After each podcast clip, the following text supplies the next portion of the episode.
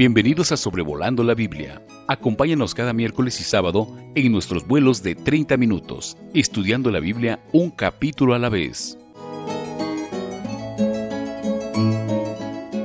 Sea usted muy bienvenido al episodio número 161 de Sobrevolando la Biblia, considerando hoy Deuteronomio capítulo 6, este miércoles 30 de marzo del 2022. Ya hemos visto la primera prédica que Moisés le hace a la nación en los capítulos 1 a 5. El propósito del libro de Deuteronomio es para recordarles, recalcarles lo que Dios dijo eh, desde el monte de Sinaí 40 años atrás, pero hay una generación nueva que necesita escuchar la ley porque o no habían nacido o no recuerdan lo que Dios había dicho y esto es sumamente importante en nuestros días también constantemente repetir, recalcar, explicar y en algunos casos amplificar o elaborar lo que Dios ha dicho. Eh, esto es lo que tenemos en el versículo, eh, perdón, en los capítulos 6 a 11 eh, se ha visto como una elaborada prédica sobre mandamientos 1 y 2. Y aquí en el capítulo 6 específicamente sobre el mandamiento número 1. No tendrás dioses ajenos delante de mí. Había dicho Dios en el Sinaí. Lo repitió Moisés en el capítulo 5 pero ahora lo trae a las circunstancias presentes del pueblo en los campos de Moab junto al Jordán frente al Jericó. Y vamos a ver que en los capítulos 6 a 11 de Deuteronomio, esta sería la primera sección de su segunda prédica, que es la prédica más larga en el libro, eh, el énfasis es que el amor a Dios eh, se traduce en el israelita obedeciendo la ley de Dios. Y esto es algo muy similar a nuestros días como creyentes en Cristo Jesús. Cristo dijo en Juan 14, versículo 21, el que tiene mis mandamientos y los guarda, ese es el que me ama, y el que me ama será amado por mi Padre, y yo le amaré y me manifestaré a él. Hablando a los eh, siervos o empleados, eh, Pablo dice en Efesios 6, versículo 6, que deberían trabajar no sirviendo al ojo como los que quieren agradar a los hombres, sino como siervos de Cristo de corazón, haciendo la voluntad de Dios. Y otro buen versículo en este aspecto es 1 Juan 5, 3. Este es el amor a Dios, escribió Juan, que guardemos sus mandamientos y sus mandamientos no son gravosos.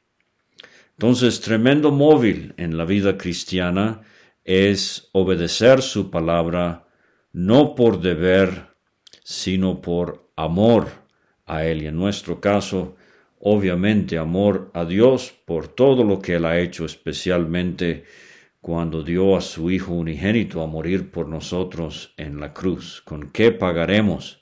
Amor tan inmenso. Los versículos 1 a 3 son una introducción en este capítulo 6 de Deuteronomio. Eh, dice Moisés, estos pues son los mandamientos, estatutos y decretos, tres palabras eh, que describen la variedad de instrucción que Dios dio a su pueblo. Y Moisés enfatiza de nuevo, no es opinión propia, eh, Jehová nuestro Dios mandó que os enseñase para que los pongáis por obra en la tierra a la cual pasáis vosotros para tomarla, para que temas a Jehová tu Dios.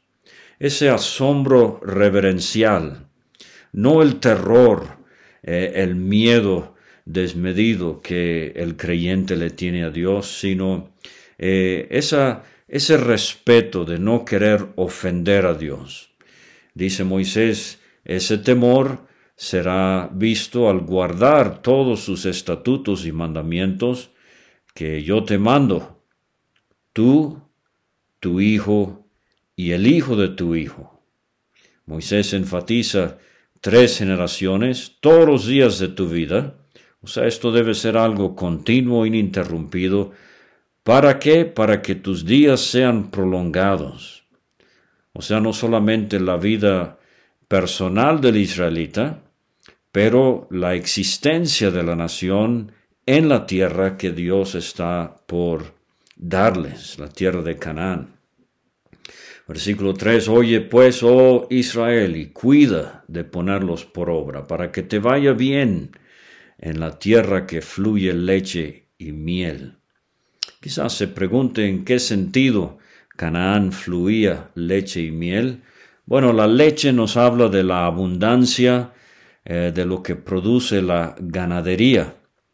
Y la miel no es la miel de abeja que conocemos hoy, esta es una miel que se obtenía de los dátiles, o sea, la abundancia de lo que produciría la agricultura. Entonces la tierra iba a ser favorable para la ganadería y la agricultura, no como el desierto eh, por el cual habían transitado ya por 40 años. Esta es una frase favorita de Moisés 14 veces desde el Éxodo hasta aquí en el Deuteronomio. Él usa esta frase eh, leche que fluye leche y miel y aparece en otros cinco lugares en el Antiguo Testamento. Y no solamente que les vaya bien, que disfruten esta tierra y os multipliquéis. Recuerde, vimos en el libro de Números, Balaam preguntó, ¿quién contará el polvo de Jacob? Este pueblo innumerable sería testimonio al cumplimiento de la promesa que Dios le hizo a Abraham. Génesis 17.2. De 99 años se le apareció Jehová y le dijo, yo soy el Dios todopoderoso, anda delante de mí, sé perfecto, pondré mi pacto entre mí y ti y te multiplicaré en gran manera.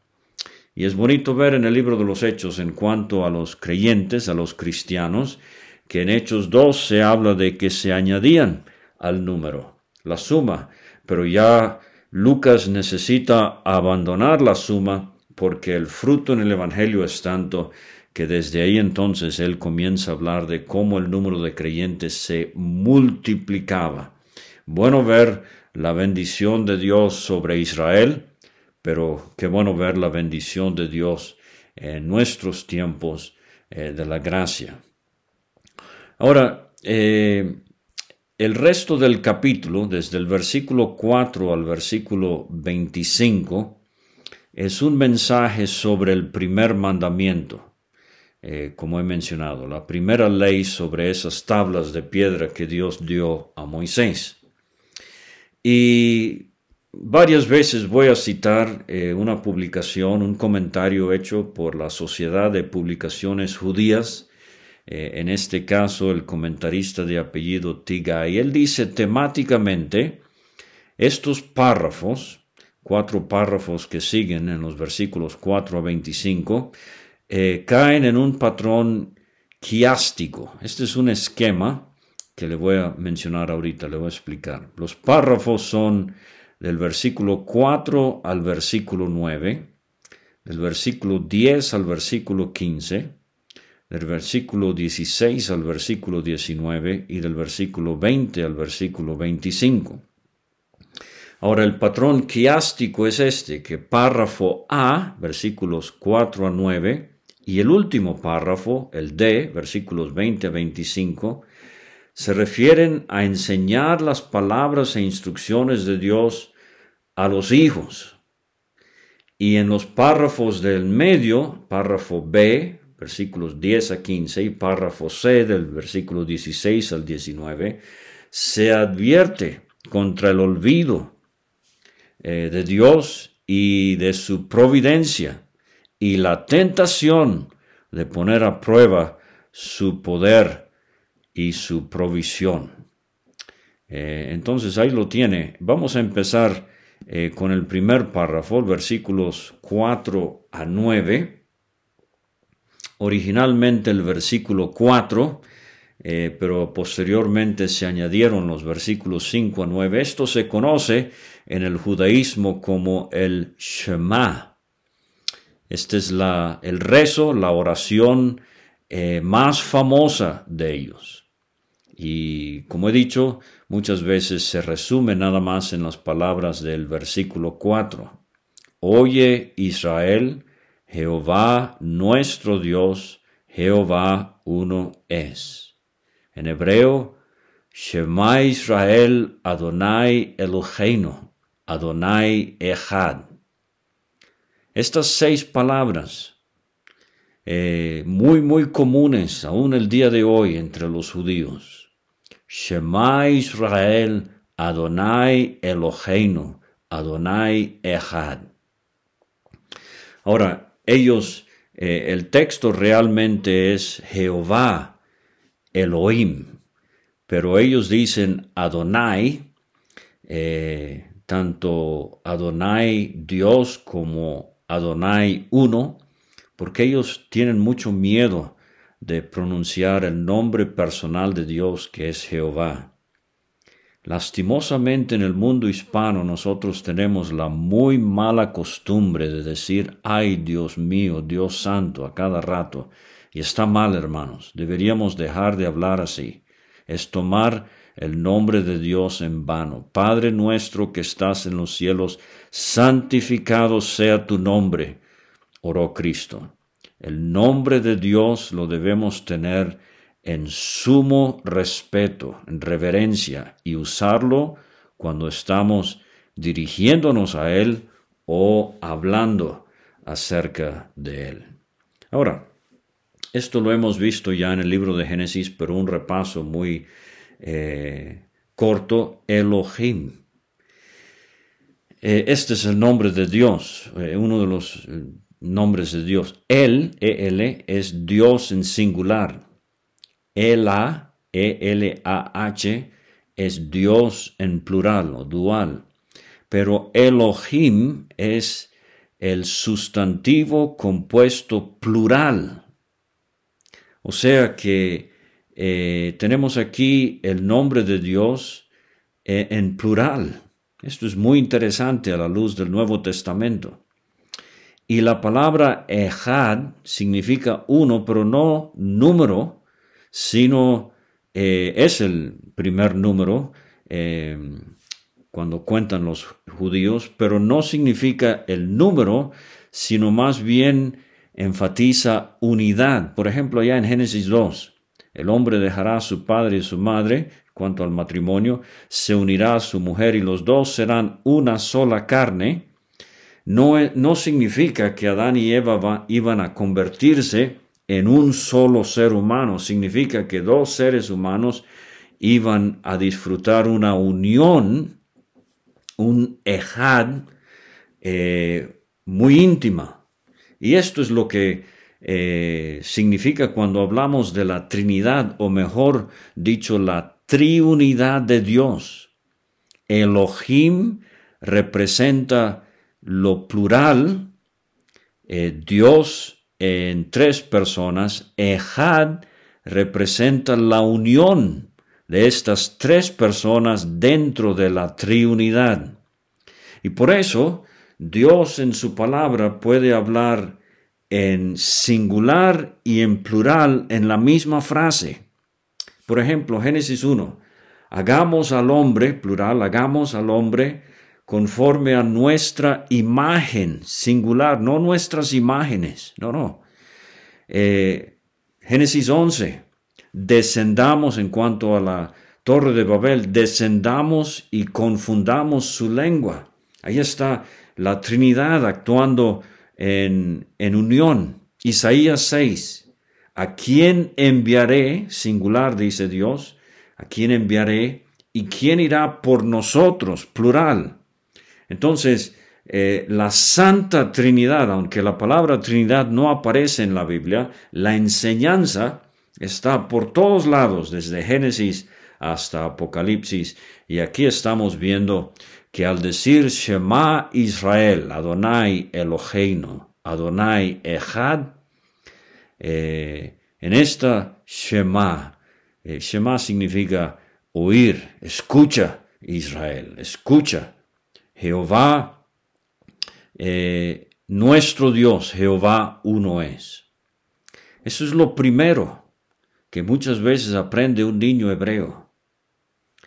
Eh, lo repiten los judíos dos veces al día por lo menos, a veces mucho más, y con mucha reverencia lo dicen el día eh, de Yom Kippur, el día de la expiación, y anhelan poder decir estas palabras en su último suspiro antes de morir, y lo dicen tapando los ojos con la mano. Ahora, Jehová nuestro Dios uno es. No es tanto la idea de que hay un solo Dios. Eso ya se ha establecido claramente. Deuteronomio 4 versículos 35 y 39. No hay otro. Pero aquí el énfasis es que ese único Dios es mi único Dios. O sea, esta es la aplicación personal, Jehová nuestro Dios. Yo recuerdo tristemente un creyente estábamos en una campaña de evangelización, eh, una reunión para la predicación del Evangelio, centenares de incrédulos presentes, y eran tiempos de eh, la serie final de una temporada del deporte de béisbol, y tuve necesidad de salir de la reunión y camino afuera me encontré con un hermano sentado en su carro escuchando la prédica, pero a la, misma vez escuchando la narración del partido de béisbol por radio. Bueno, él estaba compartiendo allí, desafortunadamente, sus principales anhelos o deseos en la vida. Jehová nuestro Dios, Jehová uno es. Entonces, Zacarías 14, 9, Jehová será rey sobre la tierra. En aquel día Jehová será uno y uno su nombre. O sea, esa será la experiencia de la población mundial durante el milenio. Zacarías 13:2, en aquel día, dice Jehová de los ejércitos, quitaré de la tierra los nombres de las imágenes. Sí, van a desaparecer los ídolos del deporte, de la farándula, del cine, de la canción, lo que sea. Isaías 2.11, la altivez de los ojos del hombre será abatida y la soberbia de los hombres será humillada. Jehová solo será exaltado en aquel día. Sofonías 3.9, en aquel tiempo devolveré yo a los pueblos pureza de labios para que todos invoquen el nombre de Jehová, para que les sirvan de común consentimiento. Ahora dice el versículo 5, amarás a Jehová tu Dios de todo tu corazón, de toda tu alma, con todas tus fuerzas. El intérprete de la ley en los días de Cristo vino a él y le preguntó, eh, Maestro, ¿cuál es el gran mandamiento en la ley? Este versículo fue el que citó Cristo. Jesús le dijo, amarás al Señor tu Dios con todo tu corazón, con toda tu alma, con toda tu mente. Este es el primero y grande mandamiento. Al decir corazón, eh, es que se concibe el corazón como el asiento, el, sitio, la sede del pensamiento, la intención, el sentimiento del ser humano. El alma se refiere al asiento eh, de las emociones, sus pasiones, sus deseos. Todas sus fuerzas en hebreo se puede traducir mucho, muchísimo.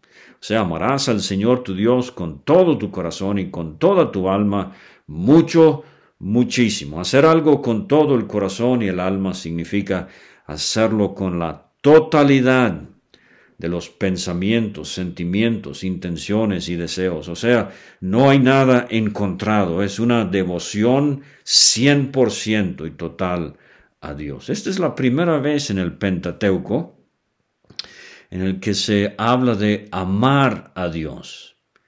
El sustantivo amor se relaciona más con una emoción, pero aquí es un verbo, amar. Es más bien una decisión, es una acción y está íntimamente relacionado con nuestra obediencia, nuestro andar. Y aparece otra vez en el capítulo 10 de Deuteronomio. Ahora pues, Israel, ¿qué pide Jehová tu Dios de ti, sino que temas a Jehová tu Dios, que andes en todos sus caminos y que lo ames y sirvas a Jehová tu Dios? Eh, capítulo 13 eh, dice, eh, Dios os está probando para saber si amáis a Jehová vuestro Dios con todo vuestro corazón. Josías es un raro ejemplo de esto.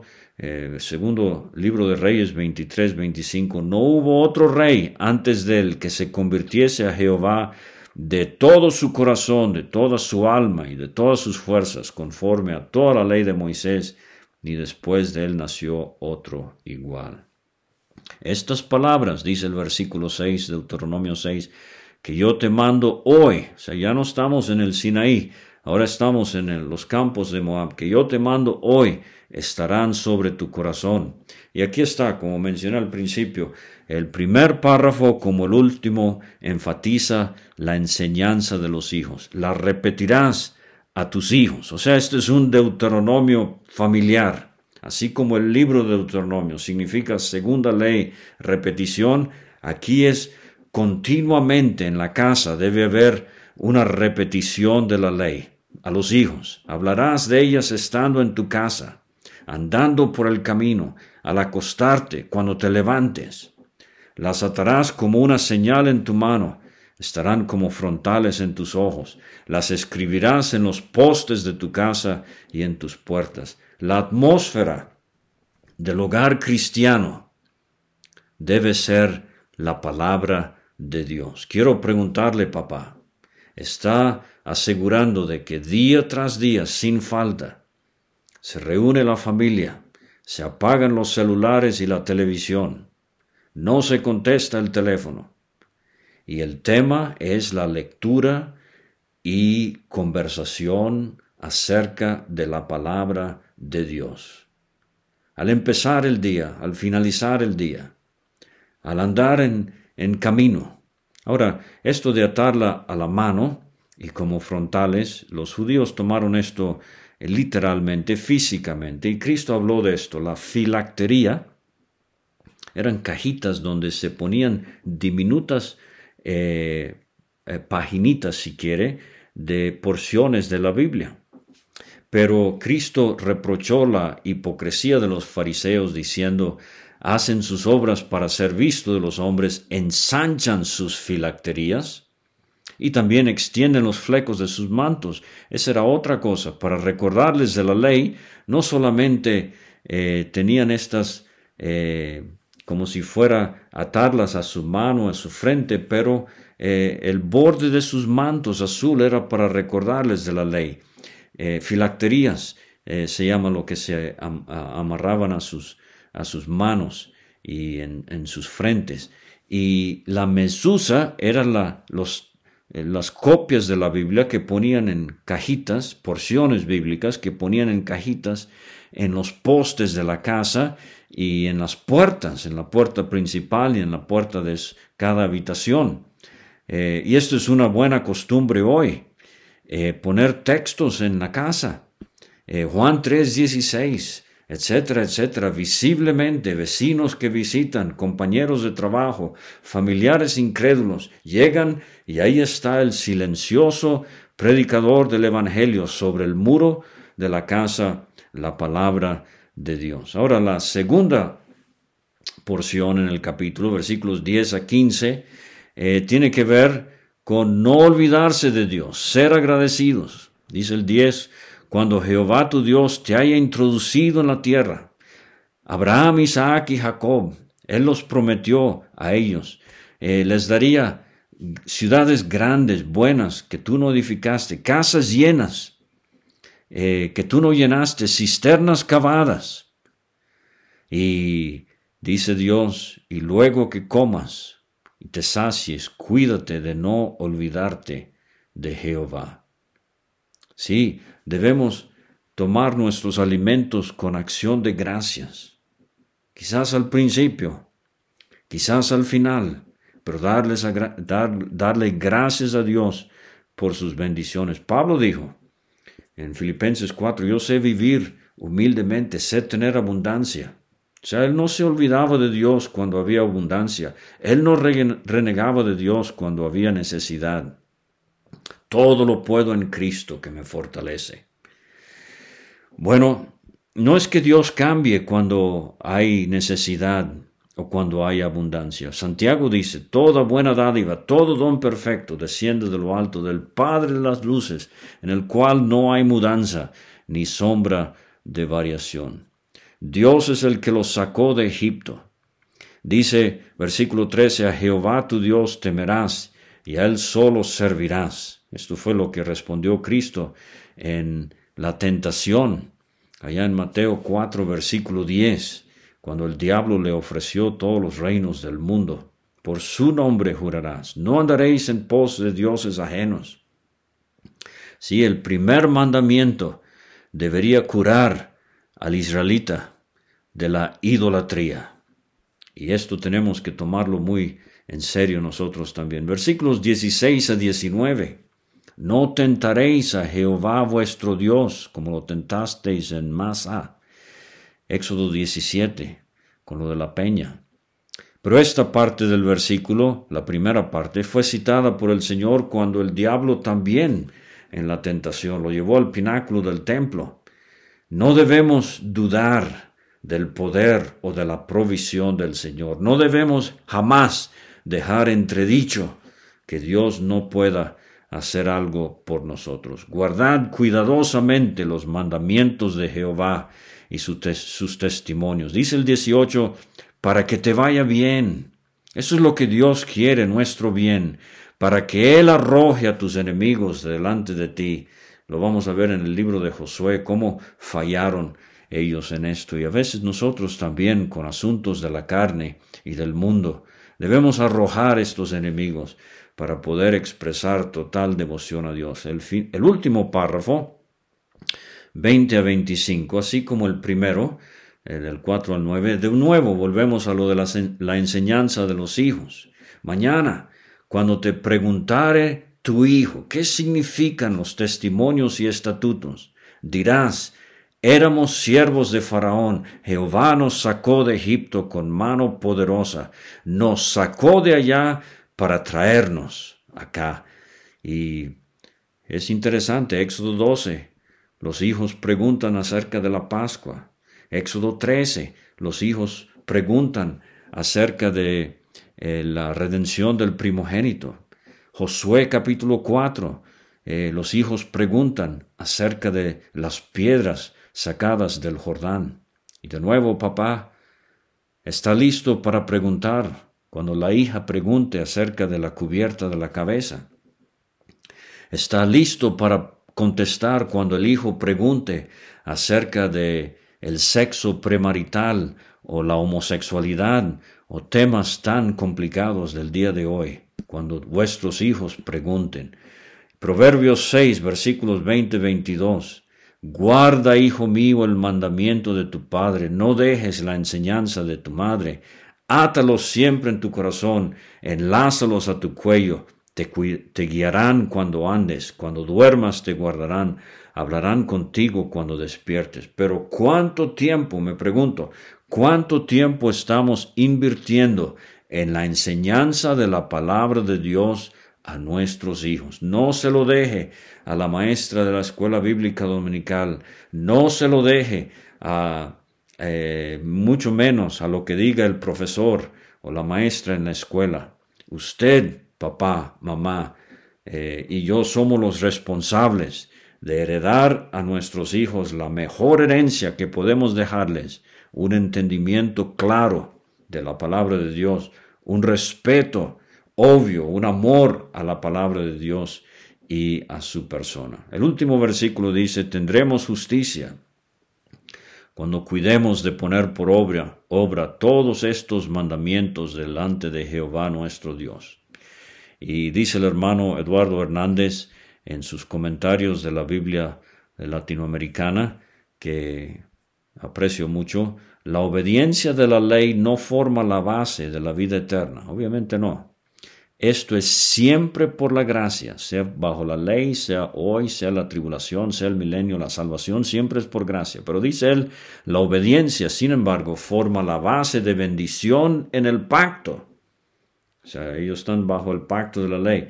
La gracia siempre se manifiesta en la justicia, como la santificación siempre sigue la justificación. O sea, somos justificados por fe y entonces santificados. Así el pueblo de Israel. El pacto lo disfrutaban con Dios, pero ahora tenían que traducirse en bendiciones que vendrían por obediencia a ese pacto. Muchas gracias por escuchar y nos vemos el sábado en Deuteronomio capítulo 7. Gracias por escuchar este estudio. Escríbenos a sobrevolando la Biblia. Visita nuestra página www.graciamasgracia.com. Hasta la próxima.